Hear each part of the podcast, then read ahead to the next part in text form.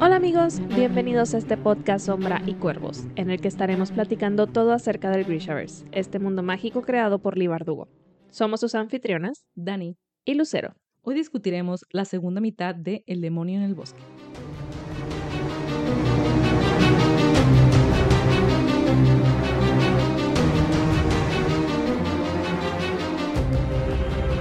Nuevamente bienvenidos y gracias por acompañarnos en esta nueva emisión, que es nuestra segunda sesión y última sesión discutiendo el demonio en el bosque, que todavía más intrigante es que con esto terminamos todo lo publicado hasta el momento del Grishaverse. Qué raro se siente, o sea, va a ser un decirle adiós por lo pronto. Ay, wow. ¿Cuántos libros llevamos? ¿Diez con este? 10 con este. Guau. Increíble. Qué increíble, qué bonito universo, qué completo. Y aún así nos faltan muchas cosas. Nos faltan muchas cosas y estén atentos para las sorpresas que podemos tener, que tendremos próximamente. Esperemos que sí. Pues bueno, entramos ya con todo lo, lo que dejamos pendiente la sesión pasada. Teníamos a Eric ahí como en una especie de misión con Annika. Vimos que se llevan a Sylvie, o parece que se llevaron a Sylvie. Y, oh sorpresa, yo no me esperaba que Sylvie se hubiera ido por voluntad propia. Me dio mucha risa porque literal lo dejamos, o sea, quiero, quiero aclarar que cuando hicimos la división para, para estas dos partes, fue como que "Hmm, aquí parece que es buena parte, o sea, es buen momento para, para detener, o sea, para, sí, detener el primer, eh, la primera parte, ¿no? Y resultó que era esta especie de cliffhanger sin saberlo y fue como que, ok, realmente fue un buen momento. Pero yo pensé que nos iban a dejar más tiempo con la intriga y yo tenía esta teoría de, no, de seguro, sí, porque les mencionaba, ¿no? En el episodio pasado que había escuchado esta reseña en la que mencionaban que todo se ponía muy denso y muy oscuro y dije, no, ya de seguro la van a matar y eso va a desencadenar todo. Y literal, avancé dos páginas y Silvia estaba con vida, no le había pasado absolutamente nada. Y se quería quedar con ellos. Ajá, y yo dije, ok, no, no, no pasó nada. O sea, pude haber leído dos páginas más la última vez y hubiera, me hubiera sacado de ese, de esa angustia, pero no lo hice. Dije, voy a esperar hasta el momento en el que tenga que leerlo. Y apenas anoche lo leí. Entonces estuve toda la semana con la angustia de, ¿y si ya la matar? Pero no. Silvi con vida. Qué, qué risa, digo, la, la inocencia de la niña, ¿no? De yo quería atrapar al oso por ti. ¿Cómo, mi vida? ¿Cómo? Sí, me dio mucha ternura, pero vemos ese lazo, ¿no? De las hermanas, de ver la lucha que tiene Annika, sobre todo su conflicto con Lev, ¿se llama el Lev, de sí. Sí. Lev, cómo son realmente buleadas y afectadas por un poder débil que está presentando Annika y que el hecho que ella todavía no presente un- un poder. Entonces, ese, esa inocencia, como decías, donde ella quiere hacer algo, ayudar a su hermana, pero pues no todo sale como esperan. Y algo que me sorprendió fue también el ella empezar a reconocerse de, bueno, yo no tengo poder, estas personas tampoco, a lo mejor sí pertenezco aquí. Ese cuestionamiento no, no lo esperaba, pero a lo mejor, bueno, obviamente es por eso, porque siente el rechazo, ¿no? De y comentarios de este chico de Lev, que seguramente más gente lo dice, de que pues si no tienes poderes, eh, eres diferente, no, eh, los que no tienen poderes están allá en la otra aldea, así que seguramente ya le han hecho cuestionarse su lugar en el mundo y su lugar en el campamento. Si no tiene poderes, ¿es realmente su lugar? Lo cual es un paralelo interesante porque nuestros principales mm, eh, personajes en esta historia, pues todos son Grisha. Y creo que a lo largo de, de todo lo que, o sea, todo lo que hemos venido leyendo del Grishaverse, siempre nos encontramos con esa, esa búsqueda de, de a dónde pertenecen, de en el lado de Ravka, ¿no? De si debo quedarme en el pequeño palacio el resto del mundo me rechaza, etcétera. Y es muy raro que nos encontremos con un personaje que se encuentra del otro lado del espectro, también con esa misma lucha de, bueno, yo tampoco pertenezco entonces con los Grisha, debería irme con, con mi bando, entonces sí está, sí estuvo, sí estuvo muy interesante ese manejo como de ese, ese paralelo, no solamente de, de esa búsqueda de pertenencia por parte de un Grisha, sino verlo también desde el punto de vista de, de una niña Otkazatsia. Y creo que es lo que lo hace más humano, porque al final de cuentas todos como seres humanos siempre estamos buscando ese lugar donde encajamos, donde pertenecemos, donde podamos, podamos realmente sentir esa eh, como comunidad con los demás, porque al final de cuentas, si pensamos en nuestros ancestros, no sé, en los primeros seres humanos, cómo vivían, vivían todos juntos, ¿no? No, no es como que hubiera alguien solo, estar solo era condenarse a la muerte, igual si pensamos en los animales, no sé, en los lobos, andan en manadas, los leones andan en manadas, ¿no? Porque es la forma en la que se protegen. Entonces, es, creo que es algo que tenemos hasta biológicamente ya incorporado en nuestro ser y siempre vamos a estar buscando ese lugar donde pertenecer, donde sintamos que, no sé, nuestros talentos son útiles o que nuestros talentos sirven. Apreciados. exacto, son apreciados y están ayudándonos a construir ese, ese grupo o ese, esa comunidad, ese campamento, esa aldea. Entonces, sí, es, es, es muy interesante cómo se presenta o es un tema central del Grisha. Sí.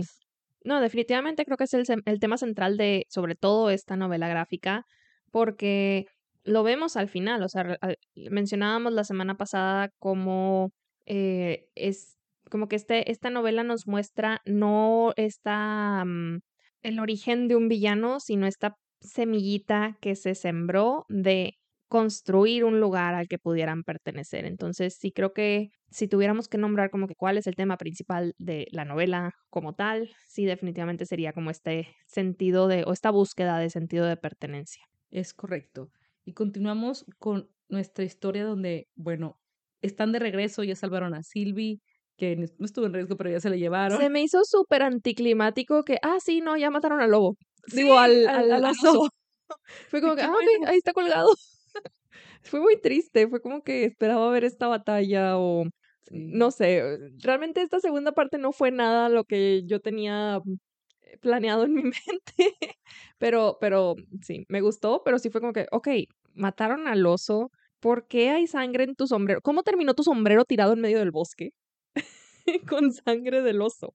Yo supongo que los de la aldea Otkazatsia estaban cazando al oso Seguramente ella los vio y se fue detrás de ellos y mataron al oso. Y... De que, hola, estoy perdida en el bosque. Hola, algo así pasó, ¿no? Porque sí les dice, ¿qué les dijiste? ¿Saben que eres de no sé qué? De que no, les dije que viajaba con mis papás hacia el norte, una cosa así.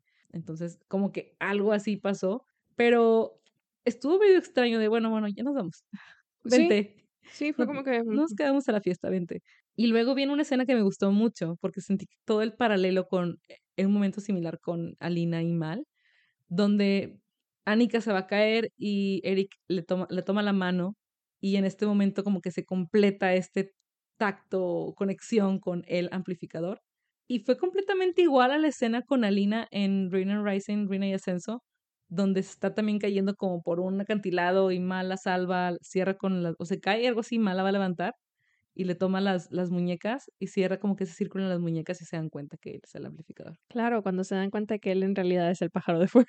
Exactamente. Cuando estaban cazando el pájaro de fuego. Oh, sorpresa, estuvo ahí todo el tiempo. Ay, no recordaba eso. Sí. Que yo por un momento pensé que nos iban a llevar por una línea en la que Eric Alexander realmente no sabía que era un amplificador y que este era el momento en el que se daba cuenta, oh. pero no, o sea, siempre lo supo. Fue como que por eso evitaba también el contacto, ¿no? Con, con todo mundo. Pero sí, o sea, cuando, cuando lo leí fue como que, wow, qué cool. Por un lado, primero, o sea, cuando, cuando se ve este, e, está como... Mm, árbol. Eh, sí, como árbol de hielo, ¿no? Que hace que, que salva a, a Sylvie. Nunca se, o sea, no se me pasó por la cabeza de que, ah, la está amplificando. Dije, oh, Sylvie descubrió sus poderes. Oh. Tarde, pero los descubrió. Pero no, era Annika. Entonces, sí, ya, ya después llegué a comprender de que, oh, es el amplificador. Y luego mi cabeza dijo, quizá no sabe que es un amplificador. Y luego me desbancaron también esa teoría. Fue, fue, un, fue una montaña rusa de emociones esos cinco o seis paneles de esa escena. No, ay, qué triste. Pero fue divertido. Sí, estuvo padre. Realmente sí, o sea, sí me llevó por, por lugares a los que no pensaba que me iba a llevar esa, esta segunda parte porque les digo, traía como unas teorías muy muy fijas en mi cabeza y dije, sí, de seguro va a pasar esto. Y yo seguía esperando este momento que mencionaban en la reseña que, que escuché, eh, en la que toda la historia se iba a poner como muy oscura y muy denso y demás. Sí sucedió, o sea, realmente fue como que mi expresión fue, wow. Dije una palabra que no voy a mencionar en este momento, pero, pero sí, fue, fue un shock realmente cuando llegué a esa parte. Yo no me impacté tanto porque en mi mente lo que yo recordaba de, de la novela, de la historia corta era más oscuro que esto. Entonces fue como, that's it. Ah, pudo ser peor. Sí, realmente. Y ya que después de terminar la novela gráfica, leí la historia corta y fue, ¿en qué momento? ¿Con qué historia lo combiné? No es nada como lo recordaba, porque sí es una, una adaptación bastante, pues, cercana a lo que se hizo originalmente. Así que no tengo idea de dónde me saqué lo otro. Ya sabemos que mi memoria es cero de fiar, pero en este caso fue, le, le metí un chorro de cosas, no sé de dónde lo saqué, me lo imaginé. Ya lo estuvieras escribiendo una novela. Ya sé, ¿verdad? Ah, yo, mi lado romántico, la verdad es que sí quería que hubiera una conexión ahí. O Yo sea, cuando estaban así como que debajo de la mesa con las piernitas pegadas y pues, eh, ella de que sí, vamos a nadar y no sé qué. yo, "Uh". sí, o sea, para mí eso fue un shock. Fue como, oh, no. Eso sí me sorprendió mucho. No lo veía venir. Yo dije, a lo mejor van a ir a nadar y ahí se van a encontrar con problemas con de que Ajá, y demás. No pensé que el problema fuera ella. Ajá, yo tampoco, eso sí me sorprendió. Y como eso no lo recordaba, o sea, yo recordaba que en la novela gráfica, perdón, en la, en la historia corta, él sí estaba como que en el agua con una niña y que llegaba otro chavito y que él mataba al otro, al otro chavito o a la niña, no me acordaba. Pero al final que lo culpaban a él. Es lo que yo recordaba, que ellos subían por eso, pero nada que ver, o sea, tal cual, la historia corta es igual. Pero no sé, Anika me rompió el corazón. A mí también. Y, y sobre todo me rompió el corazón el hecho de que pues tuviera que morir, ah, bueno, que tuviera que matarla para poder sobrevivir él y es como que pues romper esta relación con, con Sylvie. Digo, pues obviamente le vas a romper el corazón a Sylvie, ¿no? Pues acaba de perder a su hermana. eh, después de todo lo que han pasado de, pues mencionábamos, ¿no? De no poder pertenecer a un solo lugar, etcétera. Entonces, pues sí, fue, fue muy triste. La verdad es que tengo que admitir que ese par de paneles me causó mucho conflicto, como que no entendía qué estaba pasando, por más que me regresaba de que a ver el anterior y luego como que, a ver, se, se cayó, que, que está sacando el corte. Me costó un poco de trabajo esa, esa secuencia, eh, pero, pero sí, al final pues ya ves al final es como que, ok, sí, se murieron, ya los mató. Sí, es un poco impactante como de que, bueno, ya usó el corte. Creo que no, Ajá, no, como que esperaba algo más impactante. ajá, como que no entran tanto en detalle de que observar los paneles fue como que, bueno, ¿por qué los va a matar? Ah, sí, ya los mató. Y ya, continué. Ya pasó. ya pasó. Pero no, no sé qué pensar. O sea, estuvo muy triste. Obviamente fue una forma de muy rápida de pensar de, de Eric Diagonal Alexander en cómo resolver las cosas en cuanto, eh, bueno, se da cuenta ¿no? de lo que planea Annika y ya cuando Lev también llega y empieza a, pues, a, em- confrontarlos a ellos, ¿no? Para él poder salir adelante, que obviamente es el resultado de todo el entrenamiento que, que Bagra ha tenido con ella, con él, perdón, porque vemos cómo lo cuestiona, cómo al principio le pregunta, bueno, ¿qué observaste de la aldea?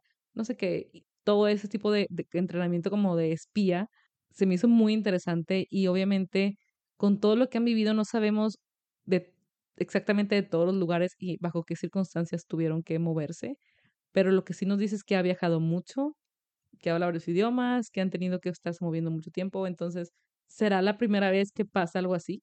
No sabemos. A mí me, me entró la duda justo en esta secuencia porque llega una parte en donde cuando llega Lev y, y Annika está a punto de atacarlo y que Alexander empieza a decirle de que no, o sea, prefiero que, su- que tú seas quien me mate a que él tenga, o sea, no sé si se lo estaba diciendo, a lo mejor es porque lo leí en la noche y ya estaba medio dormida, ¿verdad? Pero no supe si estaba como que tratando de ganar tiempo o si de verdad le estaba diciendo de que mejor tú que él, como que me, me perdí un poco en esa parte.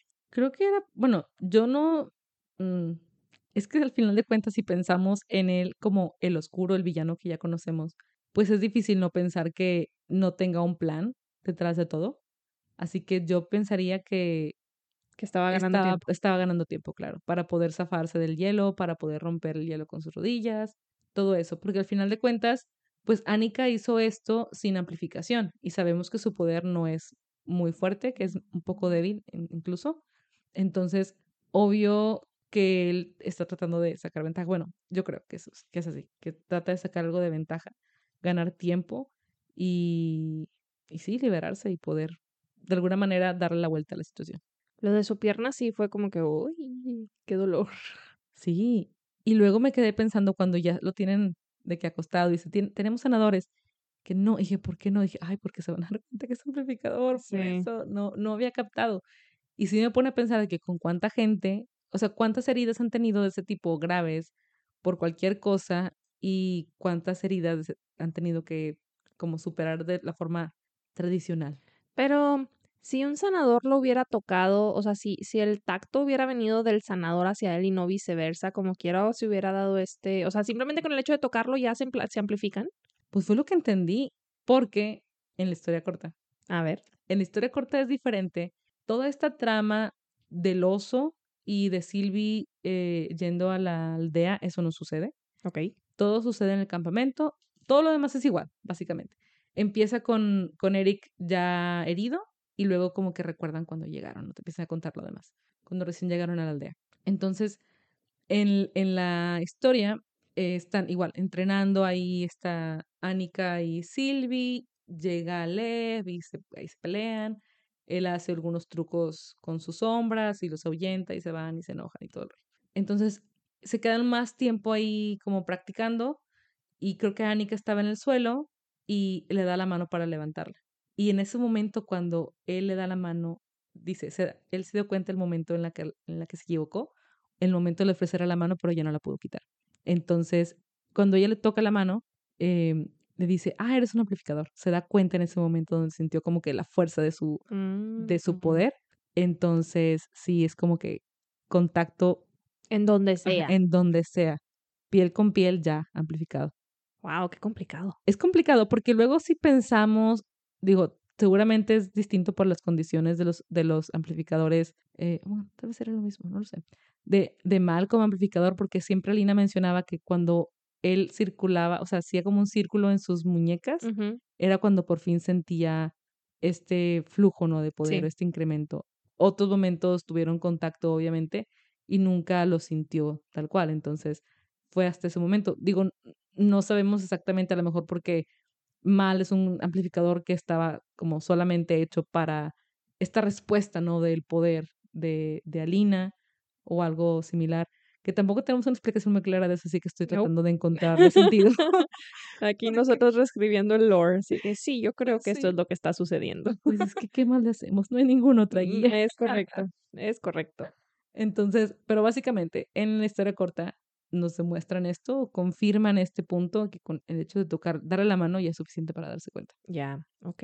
Qué, qué duro, ¿no? O sea, tener que lidiar con esa herida por su cuenta me, me impactó muchísimo al final, o sea, esta decisión tan drástica de, ok, nos mataron a dos de los nuestros, digo, porque ya, ya a estas alturas sabemos, ¿no? Que los encuentran muertos y él herido y la versión que hicieron es como que nos encontraron y nos atacaron y pues los mataron. Súper drástico se me hizo así como que pues ahora matamos a todos. O sea, quemaron por completo la aldea, mujeres, niños, hombres, cero piedad. Y fue como que, wow, o sea, sí. ¿cómo? O sea, realmente, realmente les estás dando pie a ese odio que a lo mejor hasta cierto punto era injustificado, pero ese tipo de acciones, pues no, pues no, es, es, es horrible. Es, masacre. Exacto, es, es justo lo que estaba pensando cuando vi esa escena de, pues matamos a todos porque no quisieron delatar a los, a los que los atacaron. Pues obviamente no había, no había nadie. nadie.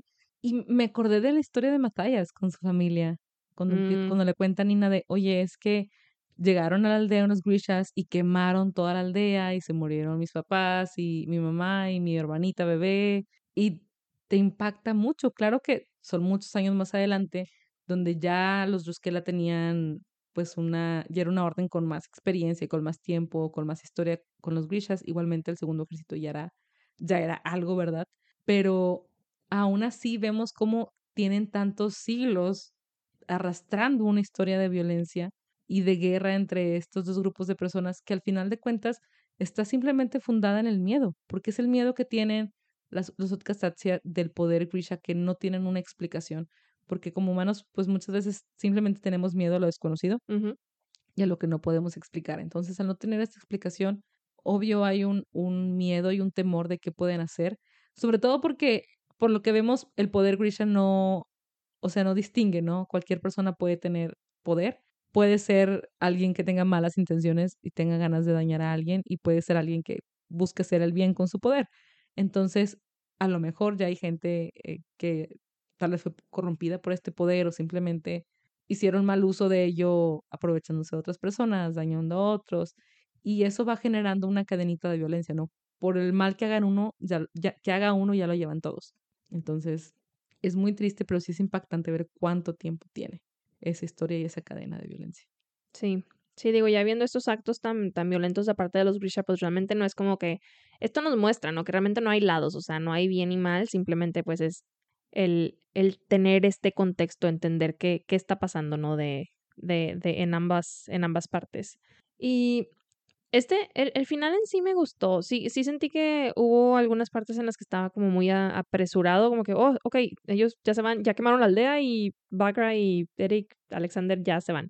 Pero me gusta, o sea, me gusta esta última página, sobre todo esta última ilustración en la que está Eric reflexionando, ¿no? Sobre poder construir un lugar seguro para los Grisha, este safe haven que le llaman en, en inglés. Y, y, vemos, ¿no? Esta, esta ilustración del pequeño palacio y lo que va a ser eh, los, los Grisha en sus órdenes, sus keftas y demás. Y, y, y te preguntaba hace rato de que esta idea de construirles este lugar seguro, este pequeño palacio, habrá iniciado originalmente nada más como un lugar a donde puedan pertenecer, en donde puedan vivir en paz, o si siempre habrá sido esta idea o, o si habrá transformado hacia, pues vamos a ser soldados, ¿no? O sea, tenemos que encontrar la forma de, de ser útiles para que podamos mantenernos ahí.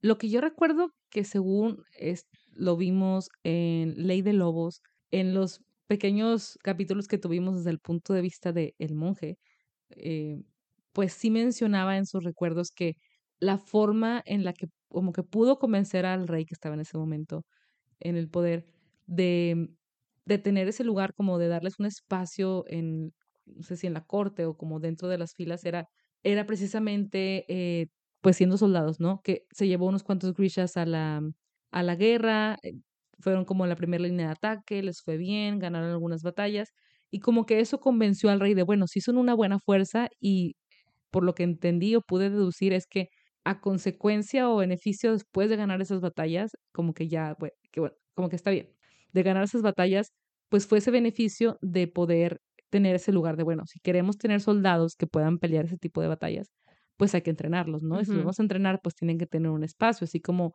los soldados del primer ejército, del el ejército, no, me imagino que era simplemente el ejército porque solo había uno, eh, tienen su lugar, su espacio, sus, sus headquarters, no sé cómo, como los cuarteles. cuarteles, cuarteles, sí, los cuarteles, pues tendría que haber un cuartel de los Grishas donde puedan entrenar. Me imagino que así surgió, pero la visión es, es interesante ver cómo se va distorsionando, ¿no? Porque uh -huh. empiezas con este deseo de tener un, un, un lugar un, a donde pertenecer.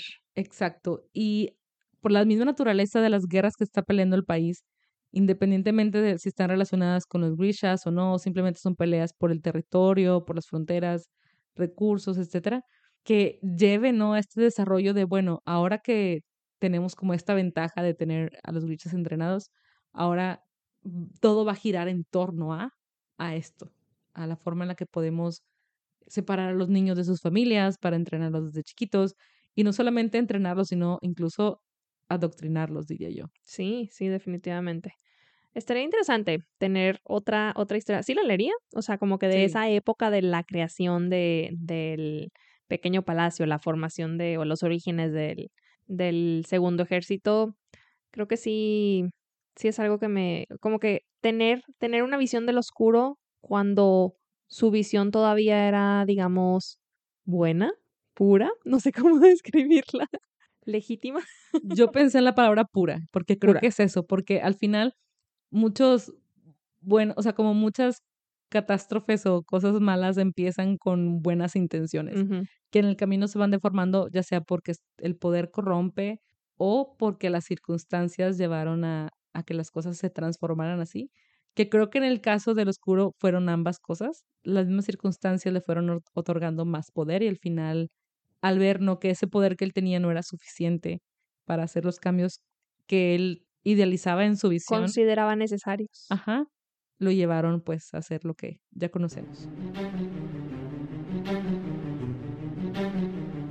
Y eso es todo por esta semana. Muchas gracias por acompañarnos y los esperamos a la próxima. Hemos terminado el Grishaverse como lo hemos comentado al principio, pero esto no significa que es el fin de este podcast. Estén al pendiente de redes sociales para descubrir las sorpresas que tenemos para ustedes. Y sin más por el momento, nos despedimos sin llantos, sin funerales